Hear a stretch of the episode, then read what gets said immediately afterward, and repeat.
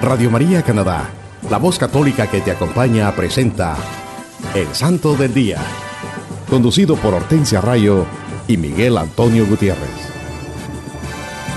Aquí está la paciencia de los santos,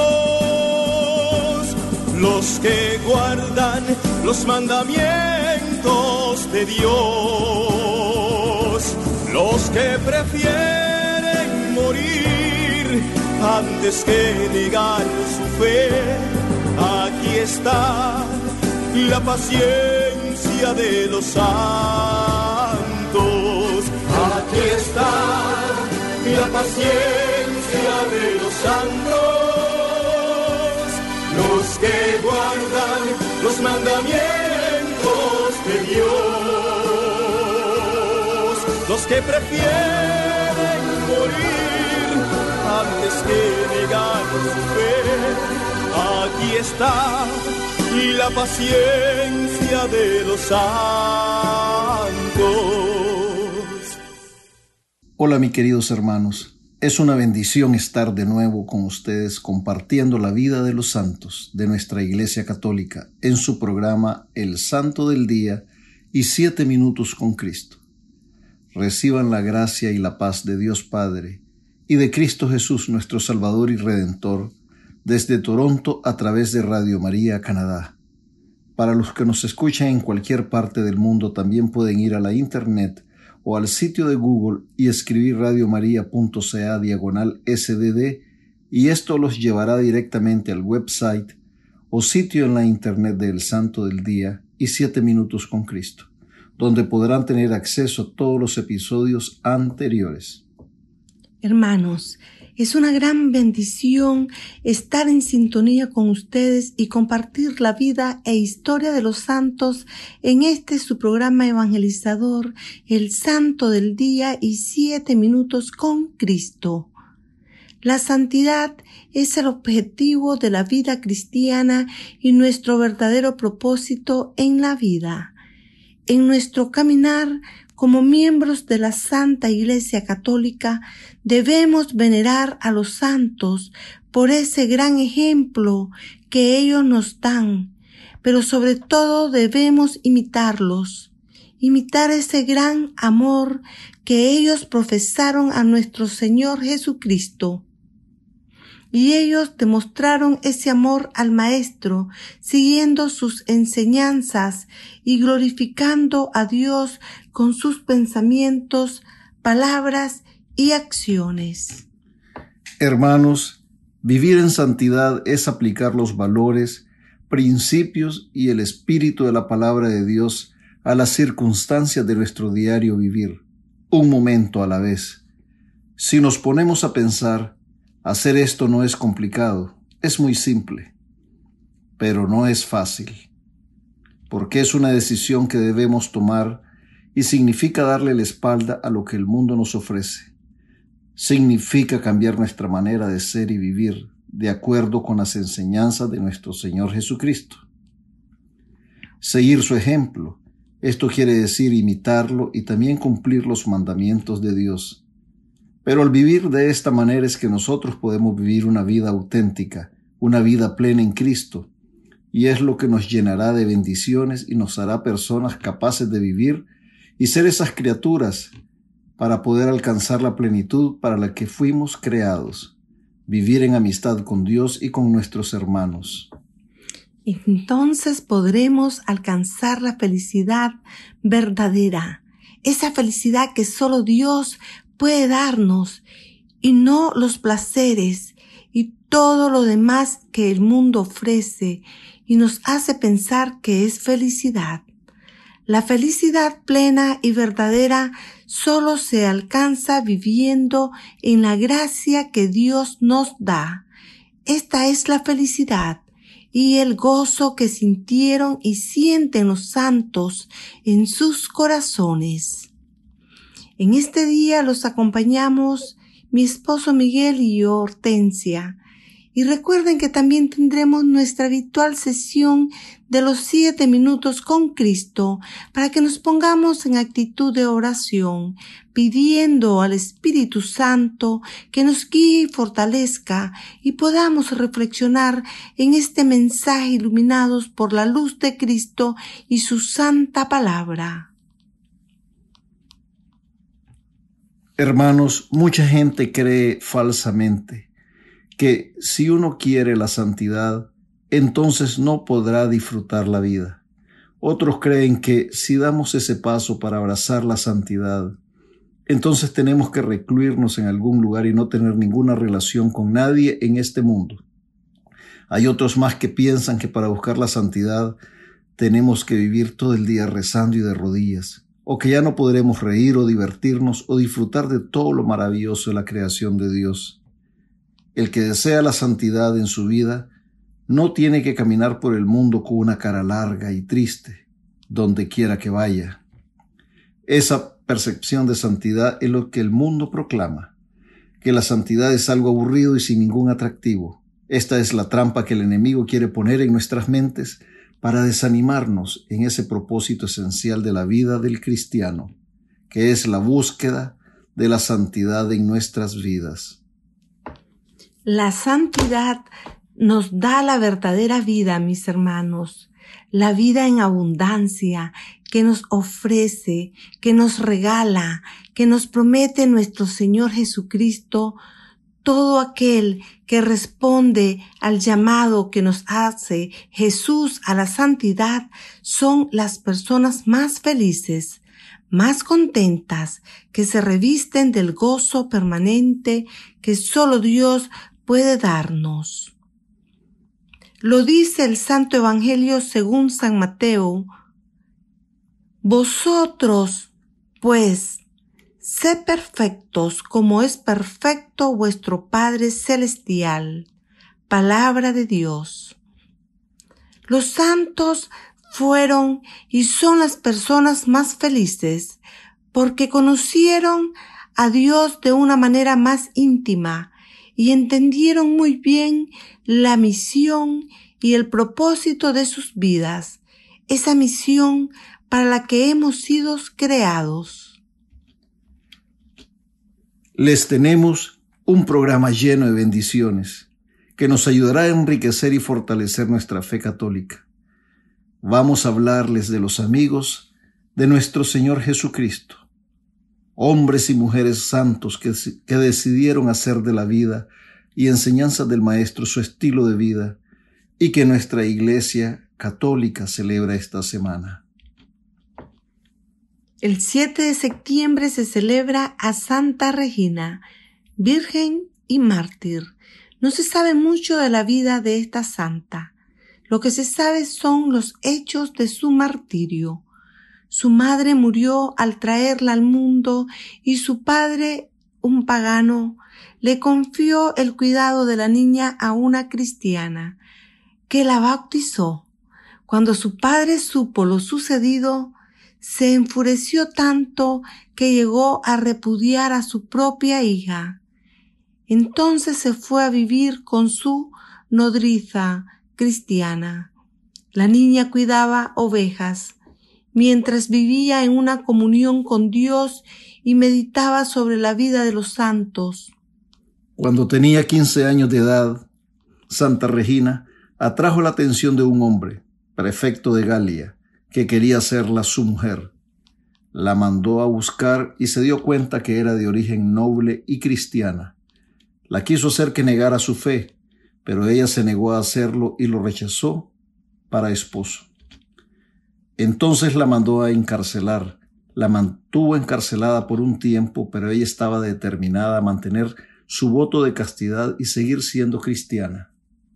En su rabia al sentirse rechazado, la azotó, la quemó con tenazas al rojo vivo.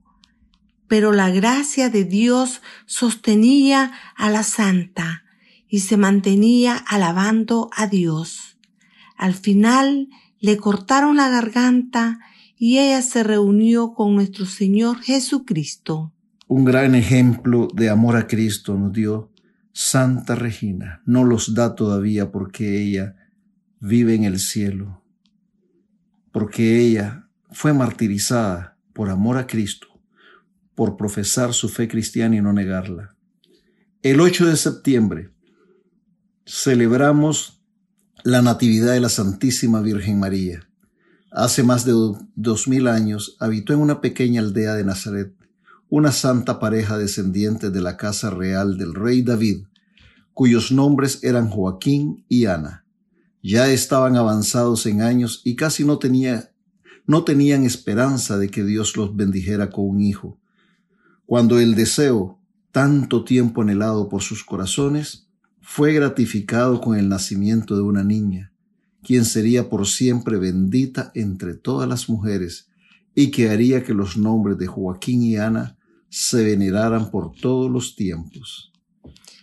Esta niña fue llamada María, la escogida entre la raza de Adán para ser la madre de Jesucristo, el verbo quien se hizo su hijo, para redimir y salvar el mundo.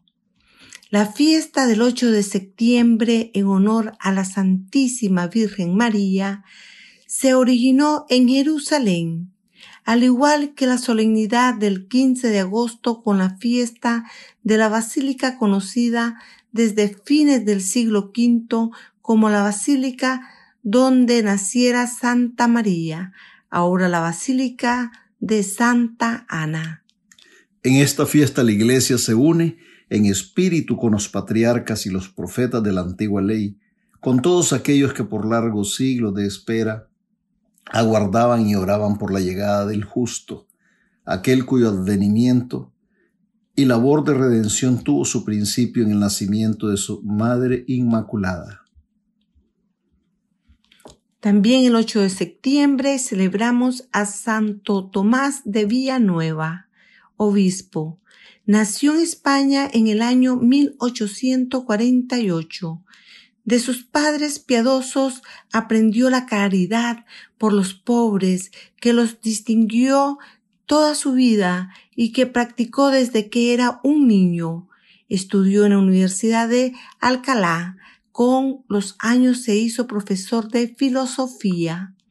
En 1518 tomó el hábito de la Orden de los Ermitaños de San Agustín en Salamanca. Dos años más tarde fue ordenado sacerdote, se convirtió en arzobispo de Valencia, vivió como un pobre, dando un ejemplo digno y disfrutando de la confianza de sus hermanos obispos. Murió en el año 1555 y fue canonizado un siglo después un gran siervo de Dios, Santo Tomás de Villanueva, que lo celebramos todos los 8 de septiembre. El 9 de septiembre celebramos a San Pedro Claver. Nació en España en 1580.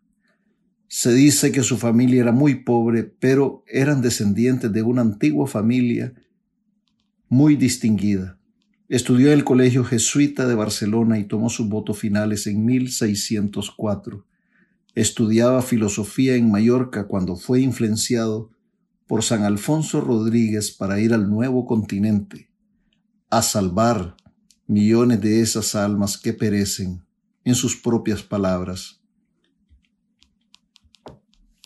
En 1610 llegó a Cartagena, Colombia, donde estaba el principal mercado de esclavos del Nuevo Mundo. Ahí llegaban mil esclavos cada mes él hizo un voto especial al servicio de los esclavos, un trabajo que duraría 33 años. Trabajó incansablemente por la salvación de los esclavos y la abolición del tráfico de esclavos. Y el amor que derramó sobre ellos fue algo que trascendía el orden natural. Abordaba los barcos que llegaban a la bahía y les ofrecía el alimento que pudiera permitirse. Atendía a los enfermos y moribundos e instruía a los esclavos mediante catequistas antes de administrarle los sacramentos. Mediante sus esfuerzos, trescientas mil almas entraron a la iglesia. Además, no perdía de vista a sus convertidos cuando dejaban los barcos, sino que los seguía a las plantaciones donde eran enviados, alentándolos que vivieran como cristianos, e intercedía ante sus dueños para que los trataran humanamente. Este santo murió en el año 1654 y fue canonizado en el año 1888 por el Papa León XIII, un gran siervo de Dios, un gran discípulo de Cristo.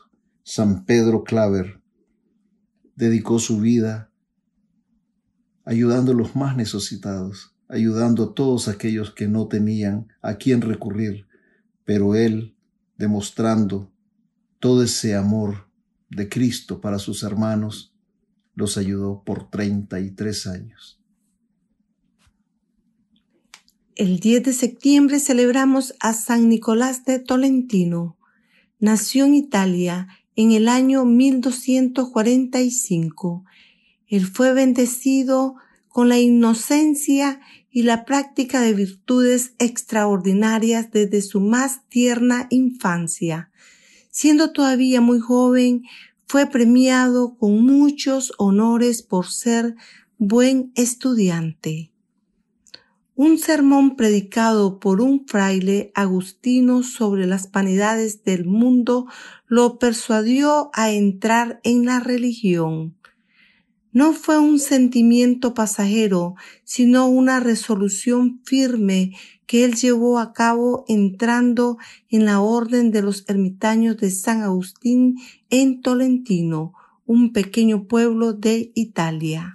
Es de este pueblo que él obtiene su nombre. Aquí pasó la mayor parte de su vida. Hizo su profesión de fe antes de cumplir los 18 años de edad entonces comenzó su carrera hacia la santidad, en la que pronto sobresalió, distinguiéndose por las virtudes de humildad y mansedumbre.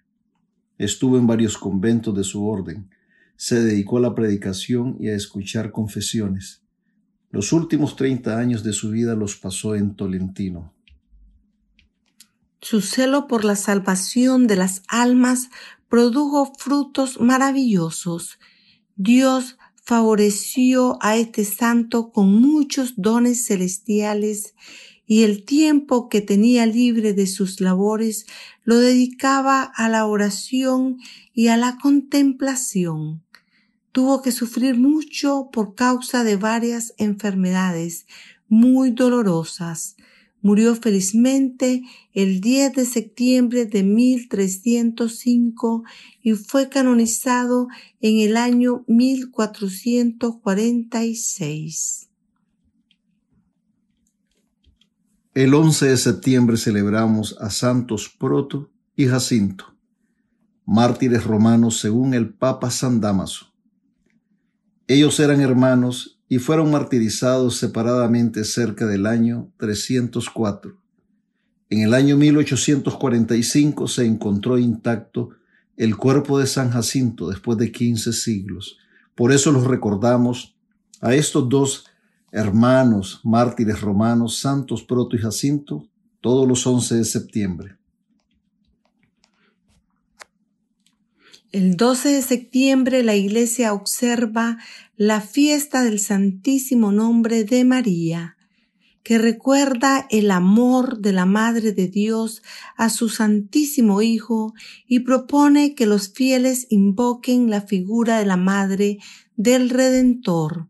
Con el paso de los años, más de 70 significados han sido concedidos al nombre de María.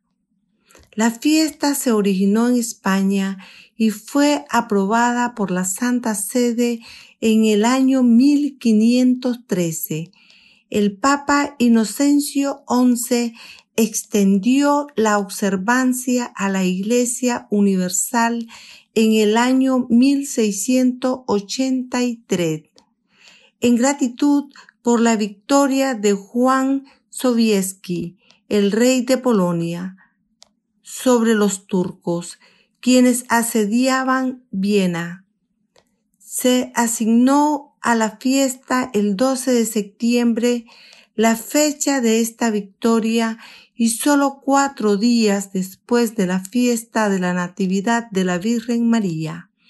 La Iglesia enseña que Dios Padre es glorificado por el nombre de María, es decir, por la persona de la Madre de Cristo y su misión en la historia de la salvación. El nombre de María se celebra como un nombre de honor porque Dios ha exaltado su nombre de tal manera que los labios humanos nunca cesarán de alabarla. También se celebra como un nombre santo, pues distingue a la mujer que fue totalmente llena de gracia y encontró el favor con Dios y dio luz al Hijo de Dios. Es un nombre maternal porque el Señor Jesús, muriendo en la cruz, nos la regaló como nuestra madre para que podamos invocarla y ser fortificados en nuestras necesidades. Es un nombre sensible a la necesidad, porque los fieles en cuyos labios reverbera su nombre, vuelven a ella con confianza como su estrella de esperanza y su madre en los tiempos de peligro. También el 12 de septiembre se celebra a Beato Apolinar y sus compañeros mártires. Entre 1617 y 1632 se desató una terrible persecución en contra de los cristianos en Japón que produjo 205 mártires por la fe cristiana. Ahí murieron muchos franciscanos de la primera orden de San Francisco y también de la tercera orden.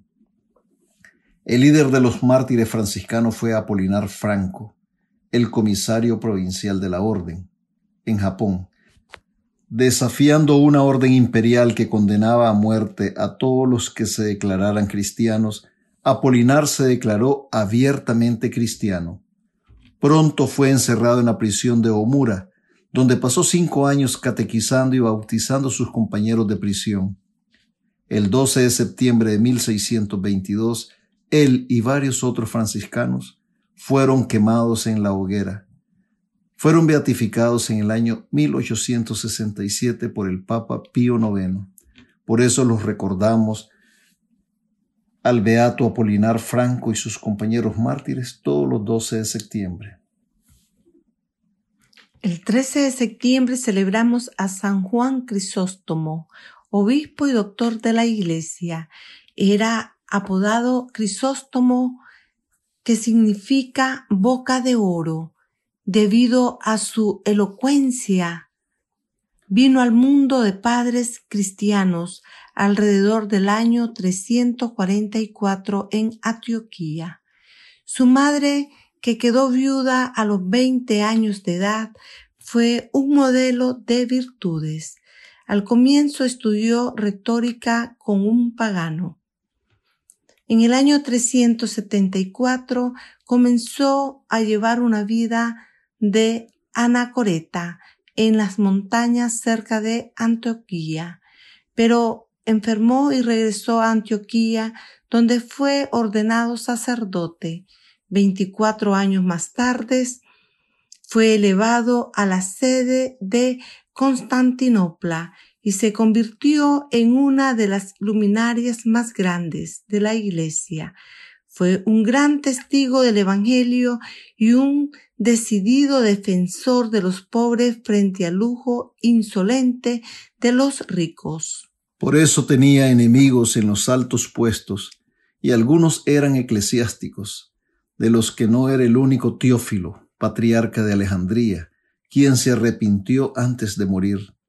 Sin embargo, su enemigo más poderoso era la emperatriz Eudocia, que se sintió ofendida por la libertad apostólica de sus discursos. Lo acusaron falsamente y fue desterrado, en medio de sus sufrimientos, al igual que el apóstol Pablo, a quien él mucho admiraba, encontró la mayor paz y felicidad. Sus enemigos todavía lo desterraron más lejos y murió durante este viaje. Un gran santo. San Cipriano decía, ustedes saben que es norma universal que la justicia padezca aquí abajo un continuo conflicto con el mundo. Así ha sido desde cuando el justo Abel fue asesinado y después de él fueron asesinados los justos, los profetas y los apóstoles.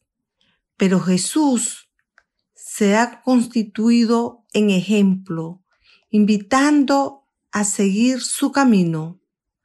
No teman a los que matan el cuerpo, pero no pueden matar el alma. Más bien, teman a aquel que puede matar el alma y el cuerpo. Qué mensaje más hermoso nos dice San Cipriano, con la sabiduría de un santo. Él nos dice que el santo evangelio se opone a lo que el mundo pregona, porque el mundo está gobernado por el enemigo que quiere la perdición de los hijos de Dios.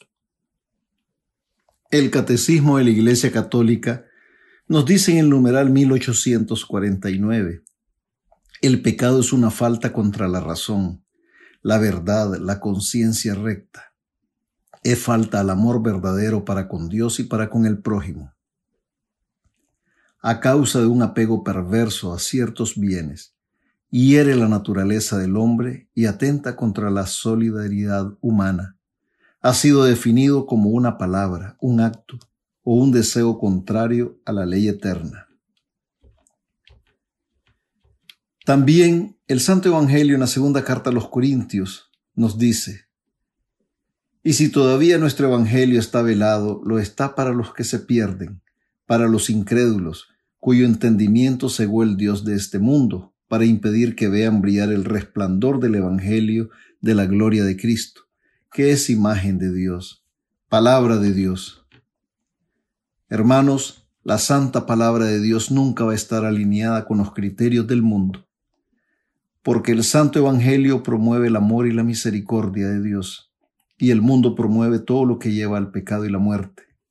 Jesucristo es amor, fuente de vida y justicia. Los santos de nuestra iglesia hicieron de las enseñanzas de Cristo la luz que alumbró su caminar y por eso nosotros tenemos que imitar a estos amigos de Jesucristo. Recordemos, hermanos, que no hay santos sin pasado, ni pecadores sin futuro. Por ahora los invito a que escuchemos un canto y enseguida regresamos con su programa El Santo del Día y Siete Minutos con Cristo.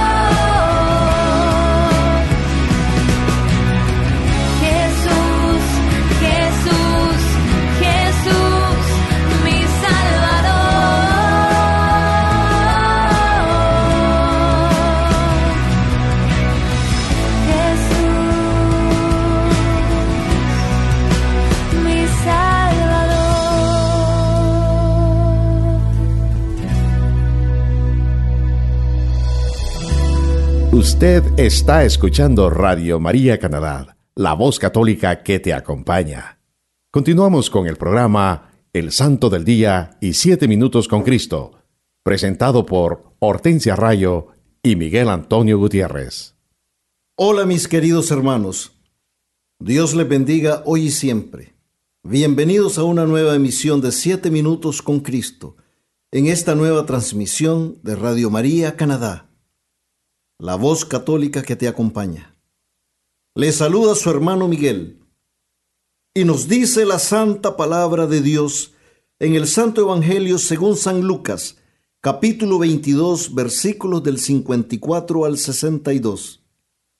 Entonces le prendieron, se lo llevaron y le hicieron entrar en la casa del sumo sacerdote. Pedro le iba siguiendo de lejos. Habían encendido una hoguera en medio del patio y estaban sentados alrededor. Pedro se sentó entre ellos. Una criada, al verle sentado junto a la lumbre, se le quedó mirando y dijo, Este también estaba con él. Pero él lo negó, Mujer, no le conozco. Poco después, otro, viéndole, dijo, Tú también eres uno de ellos. Pedro dijo, Hombre, no lo soy. Pasada como una hora, otro aseguraba, cierto que éste también estaba con él, pues además es Galileo. Le dijo Pedro, hombre, no sé de qué hablas. Y en aquel momento, estando aún hablando, cantó un gallo. Y el Señor se volvió y miró a Pedro, y recordó Pedro las palabras del Señor cuando le dijo, antes que cante hoy el gallo, me habrás negado tres veces. Y, saliendo fuera, rompió a llorar amargamente. Palabra de Dios. Te alabamos, Señor. Queridos hermanos, al reflexionar en este santo Evangelio, pienso en todas las veces que por nuestra debilidad somos arrastrados por las tentaciones de este mundo y nos dejamos envolver por la seducción del pecado, y en el proceso olvidamos las enseñanzas de nuestro Señor Jesucristo. Nuestra naturaleza humana, que tiene esa inclinación al pecado, no puede por sí misma resistir los embates y ataques que nos hace el enemigo. Y esto es lo que sucede cuando no estamos preparados para resistir el engaño del que el mundo nos hace víctima. Y caemos tan fácilmente, porque por nosotros mismos nunca vamos a ser capaces de dominar el pecado. Nunca vamos a poder resistir las tentaciones que, nos, que se nos presentan en el día a día. Por nosotros mismos, hermanos, no podremos ganar esta batalla. Es una batalla espiritual que solo la podemos librar contando con nosotros, con la gracia de Dios omnipotente, invocando el poderoso y santísimo nombre de nuestro Señor Jesucristo y la fortaleza del Espíritu Santo. Hermanos, para poder librar este combate espiritual, debemos de reconocer nuestras propias debilidades y la inclinación o tendencia para el mal del que somos nosotros víctimas.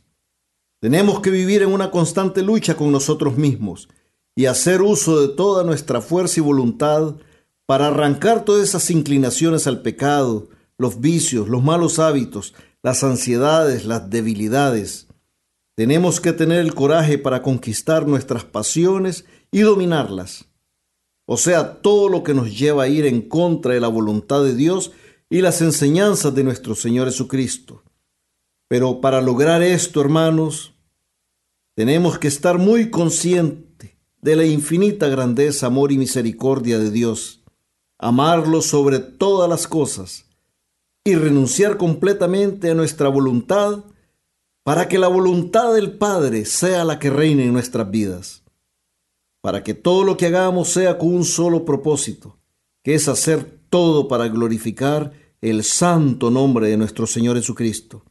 No olvidemos, hermanos, que la oración, el ayuno y las buenas obras nos ayudarán a librar esta batalla espiritual, porque el enemigo que enfrentamos es espiritual y es poderoso, pero no es más poderoso que Dios. No es más poderoso que nuestro Señor Jesucristo. San Pablo nos, lo dice en la carta a los Efesios, capítulo 6, versículo 12, porque nuestra lucha no es contra la carne y la sangre, sino contra los principados, contra las potestades, contra, las contra los dominadores de este mundo tenebroso, contra los espíritus del mal que están en las alturas. Palabra de Dios. Te alabamos, Señor. Es por eso, hermanos, que necesitamos estar preparados y vigilantes con la armadura de Dios y estar siempre en oración y súplica. San Pedro era un santo y aún así fue tentado y atacado en ese momento de angustia y temor. Y su naturaleza humana no pudo resistir la presión de esos momentos. Por eso nosotros tenemos que vivir preparados, porque las tentaciones siempre van a estar ahí, tratando de hacernos caer. Siempre debemos andar con el escudo de la fe y la espada del Espíritu Santo, que es la palabra de Dios. Tenemos que estar orando en toda ocasión en el Espíritu, perseverando e intercediendo por los santos, como lo dice la santa palabra de Dios en la carta de San Pablo a los Efesios. San Pedro, hermanos, era un hombre bueno. Él amaba a Jesús con todo su corazón, pero igual era un hombre que no era ajeno a las tentaciones y las debilidades. Nunca vamos a dudar de cómo San Pedro amaba a Jesucristo, su Maestro. Él lo dejó todo por seguir al Maestro. Dejó su familia, dejó la región donde él vivía, dejó a sus hermanos, dejó todo lo que él había conocido antes de que Cristo le hiciera el llamado. Lo acompañó en todo su ministerio y en los eventos más importantes y relevantes de la vida de Jesús. En el huerto se dice que sacó su espada e hirió al criado del sumo sacerdote. Y también, cuando los apóstoles se dispersaron en el huerto del Hexemaní, fue Pedro quien siguió valientemente a Jesús hasta la casa del sumo sacerdote, donde se desata la narración del Santo Evangelio. Y todo esto lo hizo por amor a Jesús, porque no podía resistir en su corazón que se lo llevaran solo. Pero toda la naturaleza humana de San Pedro se nos revela cuando el temor se apodera de él y termina negando al Maestro tres veces, tal y como se lo había profetizado nuestro Señor Jesucristo. Pero nuestro Señor Jesús Podía ver el corazón de San Pedro y sabía que a pesar de la vacilación y el temor que el santo apóstol experimentó en ese momento, él pudo ver que él lo amaba. Porque nuestro Señor Jesucristo puede ver realmente quiénes somos más allá de nuestros errores. Él sabe que San Pedro cedió a la presión y el temor en ese momento de angustia y dolor, y por eso lo negó. Nuestro Señor siendo el perfecto, justo y misericordioso, le perdona a San Pedro este error, porque el Maestro no solo ve lo que somos en un momento de nuestra vida, sino también lo que podemos llegar a ser. Él ve y sabe nuestro potencial, porque somos hijos de Dios y estamos llamados a hacer cosas grandes y maravillosas. Por eso Él nos perdona y no nos tiene en cuenta nuestros pecados y fracasos como personas. Él se regocija en un corazón contrito y humillado, así como él vio como San Pedro se arrepintió de su debilidad y lloró amargamente. Él no le tuvo en cuenta esa caída en su carácter, él no le reprochó el que le haya negado. Si nos ponemos a pensar, hermanos, en esos momentos, San Pedro estuvo dispuesto a matar por Jesucristo en el huerto del Hexemaní pero no estuvo dispuesto a morir por Jesucristo. Por eso se dio a la tentación de negarlo, porque se dejó arrastrar por el temor, la angustia, la presión de esos instantes tan duros por lo que estaba pasando el Maestro y también los apóstoles. Al ver a su Maestro que es capturado, que es llevado para ser juzgado, al ver a su Maestro que fue tratado vilmente, San Pedro debe haber experimentado un gran sufrimiento al recordar las palabras que Jesús le había dicho un poco antes de ser apresado. En el Evangelio de San Lucas capítulo 22, el Señor le había dicho, Simón, Simón, mira que Satanás has solicitado el poder cribaros como trigo. Pero yo he rogado por ti, para que tu fe no desfallezca. Y tú cuando hayas vuelto, confirma a tus hermanos. Él dijo, Señor, estoy dispuesto a ir contigo hasta la cárcel y la muerte. Pero él le dijo, te digo, Pedro, no cantará hoy el gallo antes que hayas, me hayas negado tres veces que me conoces. Palabra de Dios, te alabamos, Señor. Qué dolor más grande debe haber sentido San Pedro en su corazón al ver todo el amor que Jesús le tenía y cómo lo protegió del ataque del enemigo. En este pasaje del Evangelio de San Lucas, Jesús también nos da una gran enseñanza y es cómo Él ruega por nosotros para que nuestra fe no desfallezca. La fe es un don gratuito que nos ha dado Dios. Tener fe es creer en las promesas de Dios. Nos lo dice San Pablo en la carta a los Hebreos. La fe es garantía de todo lo que, de lo que se espera, la prueba de las realidades que no se ven. Palabra de Dios, te alabamos Señor. Ahora hermanos, reflexionemos. ¿Cuántas veces nosotros mismos negamos a Jesús en el día a día? También nosotros negamos a Cristo cuando no amamos a nuestros hermanos, cuando juzgamos a nuestro prójimo, cuando nos quedamos callados ante una injusticia, cuando no somos humildes y pacientes, y cuando actuamos con soberbia y orgullo, cuando no ayudamos al hermano en necesidad, cuando faltamos a las responsabilidades en nuestros hogares, en nuestra familia y en nuestros trabajos. Ahí estamos negando a Cristo. ¿Cuántas veces, hermanos, lo hemos negado? Cuando deliberadamente no hacemos la voluntad de Dios, también ahí nosotros negamos a Jesucristo, a Jesucristo en nuestras vidas. Cuando hacemos algo que está mal.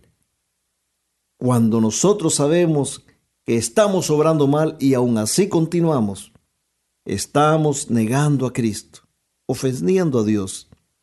Muchas veces lo decimos tan fácilmente y para justificar nuestras faltas que hasta San Pedro negó a Jesús tres veces. Nosotros en nuestras vidas, hermanos, hemos negado a Cristo miles de veces. Y así Él nos ama y sigue esperándonos con sus brazos abiertos. Así Él nos perdona. Jesús nos lo dice en Apocalipsis capítulo 3 versículo 20. Mira que estoy a la puerta y llamo. Si alguno oye mi voz y me abre la puerta, entraré en su casa y cenaré con él y él conmigo. Palabra de Dios, te alabamos Señor. Qué mensaje más hermoso nos da el Maestro. Entraré en su casa y cenaré con él y él conmigo. Hermanos, no nos privemos de esa bendición, no nos privemos de lo que el Señor nos promete si abrimos la puerta de nuestros corazones la puerta de nuestras vidas. Él está ahí, a la puerta. Lo único que tenemos que tener es esa decisión de abrirle, de acogerlo en nuestras vidas. Jesús nos ama y no quiere que nos perdamos. Él toca insistentemente a las puertas de nuestros corazones. La decisión es nuestra si lo queremos dejar entrar en nuestras vidas. Él no va a forzar su entrada. Él espera que nosotros le abramos nuestros corazones y lo dejemos reinar en nuestra vida, y así la salvación llegará a nosotros. Así como Él perdonó a San Pedro sin reprocharle nada, así también Él nos va a perdonar a nosotros también por todas las veces que lo hemos negado, por todas las veces que le hemos ofendido. Pero primero tenemos que reconocer que somos pecadores y que le hemos faltado tenemos que arrepentirnos de corazón por esos pecados, pedir perdón y evitar el volver a cometer esos mismos pecados. Hermanos, cuando yo siempre leo este santo evangelio y, y cuando yo estoy meditando en el versículo 61 que dice, y el Señor se volvió y miró a Pedro podemos ver en ese momento con qué amor el Señor vio a Pedro cuando le negó por tercera vez. No lo vio con una mirada de reprobación. No lo vio con una mirada de tristeza. no lo vio con una mirada que pudiera decir, mira cómo eres, mira cómo me pagas tanto amor. No, hermanos, lo vio con amor, lo vio con dulzura, lo vio como nos ve Cristo a todos nosotros. Todos los días Él nos ve con amor. Él está siempre con nosotros. Dejémonos amar, dejémonos amarnos por Cristo, hermanos. Seamos valientes y aceptémoslos en nuestras vidas. Aceptémoslos como nuestro Salvador, como el único que puede transformar nuestras vidas. Él nos ama y espera por nosotros. Esta semana, hermanos, reflexionemos en esta santa palabra y roguemos a la Santa Madre de Dios, la Santísima Virgen María, para que nunca caigamos en la tentación de negar a nuestro Señor Jesucristo. Y nunca, nunca olvidemos que amar a nuestros hermanos tal y como son y sin condiciones, es ser amigos de Jesucristo.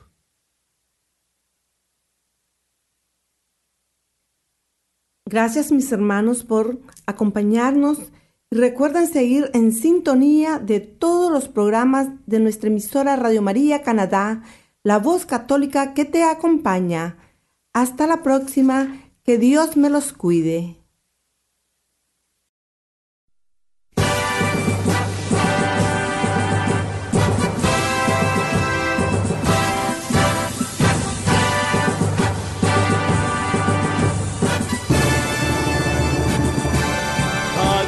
La paciencia de los santos, los que guardan los mandamientos de Dios, los que prefieren morir antes que negar su fe. Aquí está la paciencia de los santos. Usted escuchó El Santo del Día y Siete Minutos con Cristo, conducido por Hortensia Rayo y Miguel Antonio Gutiérrez, en Radio María Canadá, la voz católica que te acompaña. Los que prefieren morir antes que negar su fe, aquí está la paciencia de los santos.